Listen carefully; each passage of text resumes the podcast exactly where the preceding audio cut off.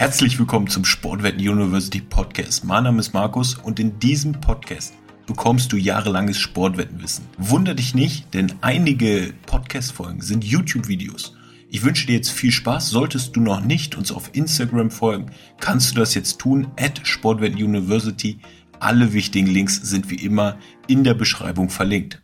Kombi-Wettenstrategie, liebe Freunde, herzlich willkommen zu einem neuen Sportwetten-Video. In diesem Video geht es um ein extrem wichtiges Thema, um das Thema Kombi-Wetten. Ich werde dir in diesem Video verraten, wie ich Wetten kombiniere, wann ich die kombiniere, wie ich die kombiniere, also die Voraussetzung dafür. Plus ich gebe dir meine Kombi-Wettenstrategie. Ich hatte schon mal ein YouTube-Video auf diesem Kanal, das ist extrem gut äh, angekommen über Kombi-Wetten. Dieses Video gibt es nicht mehr auf YouTube. Ich werde dir aber unten, siehst du es in diesem Bildschirm Kombi-Wetten-Strategie für Live-Spiele. Dieses Video, diesen Ausschnitt aus diesem Video werde ich dir am Ende des Videos auch noch einblenden, sodass du auch da noch die Strategie draus hast. Dementsprechend würde ich dich einfach bitten, bleib bis zum Ende dran. Dieses Video wird extrem cool. Ich habe hier wieder was vorbereitet für dich. Dementsprechend wünsche ich dir jetzt viel Spaß. Möchtest du mehr Strategievideos haben, dann like bitte dieses Video. Wenn du noch nicht Abonnent bist, abonniere auch diesen Kanal. Das letzte Kombi-Wetten-Video, welches nicht mehr auf YouTube zur Verfügung steht, hatte in kürzester Zeit über 350 Likes. Ich würde mich freuen, wenn wir wieder über 350 Likes schaffen. Das wäre natürlich ein super Zeichen. Und dann könnte ich natürlich direkt neue Strategievideos aufnehmen. Zunächst einmal müssen wir sagen, dass es bei Kombi-Wetten einen gewissen Quotenboost gibt. Das heißt, der Buchmacher gibt dir oft fünf oder noch mehr Prozente, wenn du ja mehrere Wetten miteinander kombinierst. Das machen die Buchmacher nicht, weil sie dich so gern mögen, sondern weil sie genau wissen, was ich dir in diesem Video erkläre. Denn es geht um das Stichwort negativer Erwartungswert und Value-Erwartungswert. Das ist eine extrem wichtige Sache und du weißt vielleicht schon, die Buchmacher wollen dir kein Geld schenken. Sie werden dir nicht 5% mehr Quote geben, weil sie sich so mögen, sondern weil sie eine wichtige Mathematik einfach befolgen und verfolgen. Und genau das werde ich dir in diesem Video heute erklären, sodass du genau weißt, warum geben dir die äh, Buchmacher die 5% mehr und wann sollte man Kombiwetten anspielen und wann sollte man es sein lassen. Wir kommen schon, ich habe dir gerade das Stichwort gesagt, negativer Erwartungswert. Das Ganze ist ein wenig theoretisch. Bitte schreck davor nicht ab, mach das Video nicht aus. Wenn du dieses Thema hier nicht verstanden hast, das ist wirklich das A und O in Sportwetten. Also dieses Thema, ich würde dir empfehlen, schau es einfach zweimal das Video, denn es ist so extrem wichtig. Wir sind in einem folgenden Szenario. Wir sind bei einem Tennisspiel und beim Tennisspiel können nur entweder Spieler A oder Spieler B gewinnen. Es gibt kein Unentschieden, es ist eine sogenannte Zweiwegwette. Die Chance, dass Spieler A gewinnt, ist 50% und die Chance, dass Spieler B gewinnt, ist auch 50%. Woran sieht man das? Das sieht man daran, dass die Quote für beide Spieler gleich ist. Und das ist ein reales Szenario, welches ich von einem Wettanbieter habe. Also, nochmal kurz zusammengefasst. Die Chance, dass Spieler A gewinnt, beträgt 50%. Die Chance, dass Spieler B gewinnt, beträgt 50%. Es gibt kein Unentschieden. Es muss einer gewinnen. Und die Quoten sind gleich. Jetzt haben wir folgendes Szenario. Wir haben hier einen negativen Erwartungswert in der Quote. Und das sieht man daran, dass die Quote 1,83 beträgt. Und keine Sorge, ich werde dir das Ganze hier so einfach es geht an ähm, Beispielen zeigen, sodass du es wirklich auch verstehst.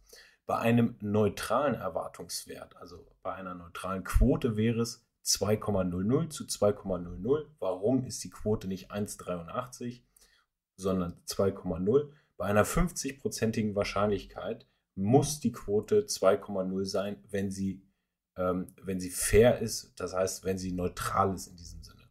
Dementsprechend hier ist es ein negativer Erwartungswert, denn wenn du 100 oder 1000 Mal diese Wette anspielst, zum Beispiel auf Immerspieler, aber einer 1,83er Quote, wirst du nach 1000 Durchgängen mit hoher Wahrscheinlichkeit Geld verloren haben. Liegt daran, dass die Quote nicht 2 ist, sondern nur 1,83. Sie ist so gesagt negativ.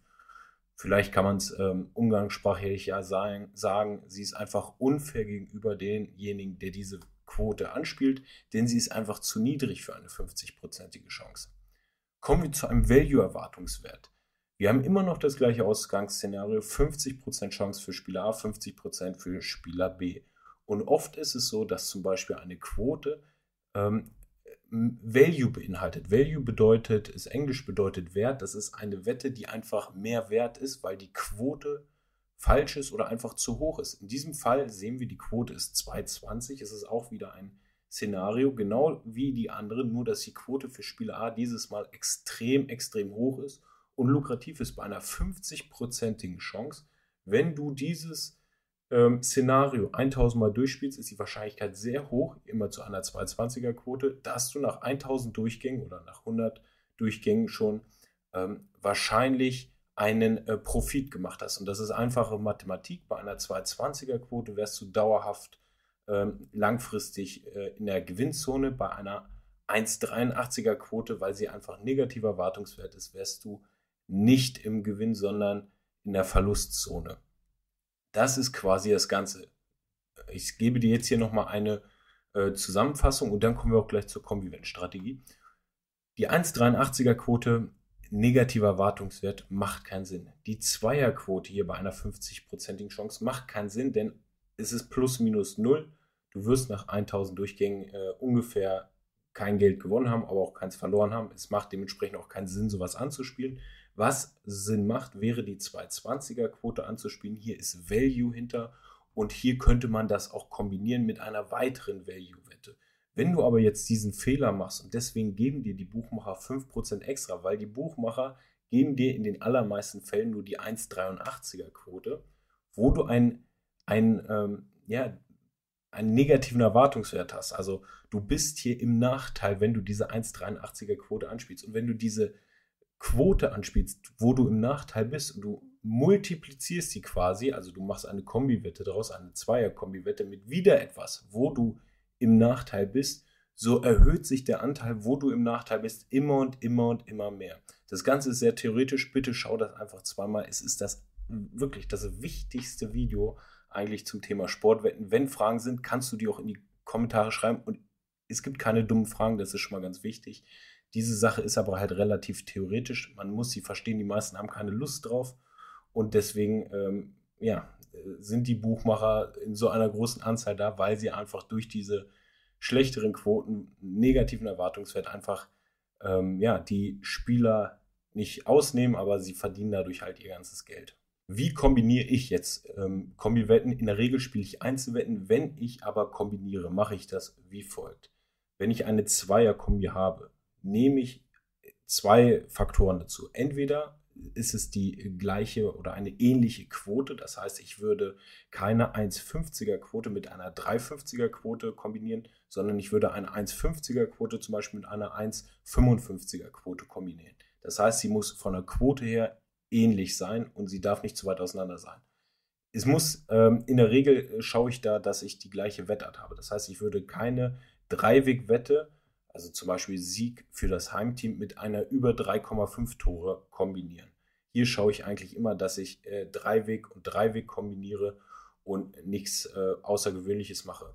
Was ganz wichtig ist, ich kombiniere keine Tenniswette mit einer Fußballwette. Ich kombiniere in der Regel ähm, das, also wenn ich eine Kombi spiele, ich habe ja mal relativ viele Wetten, dann kombiniere ich eine Wette aus England mit einer Wette aus England. Ich schaue, dass die ähm, Wettart gleich oder zumindest äh, naheliegend ist und ich schaue, dass die Quote ähnlich ist und keine große Auseinandersetzung ist. Also diese drei Faktoren ähm, berücksichtige ich immer eigentlich, wenn ich etwas kombiniere. Jetzt gibt es noch das Video aus dem letzten YouTube-Video zum Thema Kombi-Wettenstrategie für ein Live-Beispiel, wo ich das Ganze dir live an einem Beispiel gezeigt habe. Das Video ist nicht mehr auf YouTube verfügbar.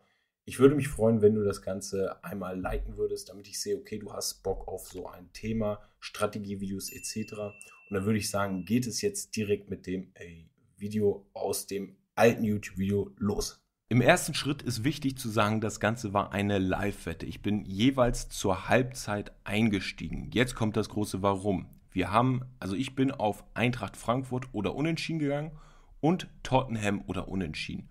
Zur Halbzeit haben jeweils Sporting und Marcel die zwei Außenseiter geführt. Das ist die wichtige Konstellation.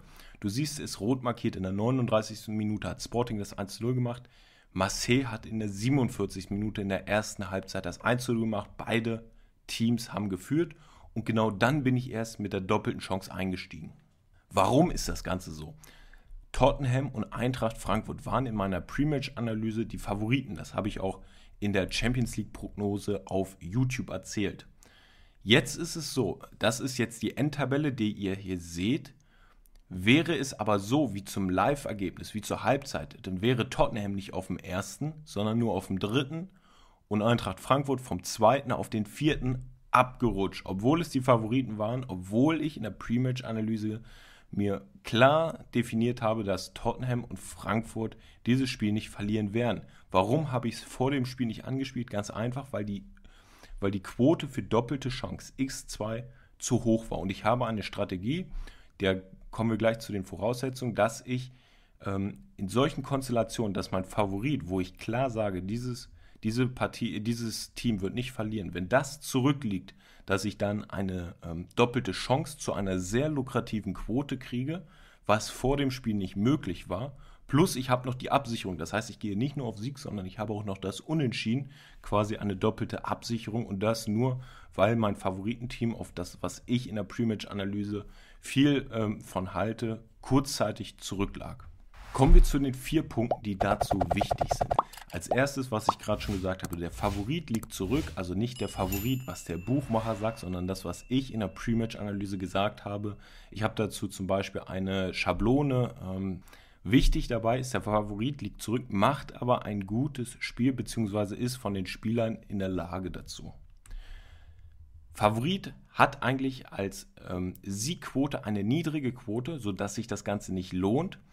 Aber dadurch, dass unser Favorit zurückliegt, geht die Siegquote hoch, die Unentschiedenquote hoch und du kannst auf einmal eine doppelte Chance zu einer Quote kriegen, die du vorher nie im Leben bekommen hättest.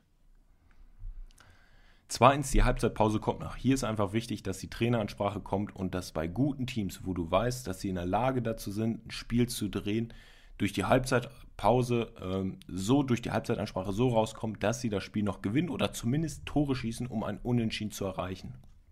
Dann darfst du ja nicht vergessen, wir haben die doppelte Chance, wir haben eine Absicherung, das heißt, es kann Unentschieden oder Sieg ausgehen, was einfach diese Strategie ähm, von der Quote her, wir haben gerade gesehen, ich habe eine 3er und eine 250er Quote oder sowas gehabt. Das sind hohe Quoten dafür, dass man noch eine Absicherung mit hat und auf Top-Teams, die du eigentlich vorher gerne angespielt hättest, auf einmal bekommst du diese guten Quoten live.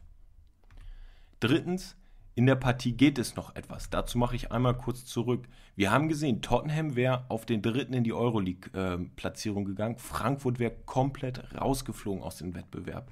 Ich habe dir rechts mal geschrieben, wie die Punkte wären. Also das habe ich ganz rechts habe ich gemacht, wie die Punkte wären ähm, wie es zur Halbzeit stand. Da war nämlich Sporting mit 10 Punkten auf den ersten, Marseille mit 9 Punkten auf den zweiten, Tottenham wäre von ersten auf den dritten abgerutscht und Frankfurt wäre vom zweiten auf den vierten abgerutscht. So crazy war diese Konstellation und das ist natürlich so welche Partien, so welche Konstellationen wollen wir natürlich gerne haben. Plus, du musst halt die Live-Analyse machen, musst sehen, da ist Potenzial und ähm, wenn du eine gute Live-Analyse machst, dazu habe ich auch ein Video auf YouTube, wie kann man live, was gibt es für Live-Wetten-Strategien etc. Das muss natürlich auch gegeben sein, dass die Live-Analyse passt, dass du siehst, okay, dieses Team, was jetzt zurückliegt, kann das Spiel drehen. Oft ist es so, das ist überhaupt nicht schlimm, wenn der Favorit, also wenn dein Team mal zurückliegt zur ersten Halbzeit. Die meisten Tore in Fußball passieren immer, nicht in der ersten Halbzeit, sondern in der zweiten Halbzeit. Merkt euch das. Das ist statistisch so bewiesen. Wenn du mehr erfahren möchtest, die Social Media Accounts von mir sind unten verlinkt. Auch die Insider-Tipps, sofern aktuell ein Zugang verfügbar ist, sind unverlinkt. Jetzt wünsche ich dir erstmal viel Erfolg bei Fragen. Wie immer, die Kommentare sind dafür da, Fragen zu stellen. Es gibt keine dummen Fragen. Liebe Grüße. Das war es auch schon mit dieser Podcast-Episode. Wir haben weitere Podcast-Episoden online, die kannst du dir gerne anschauen. Ansonsten findest du uns auch auf YouTube, auf Instagram und Telegram. Alle Links, die relevant sind, findest du in der Videobeschreibung, wo du uns auch folgen kannst.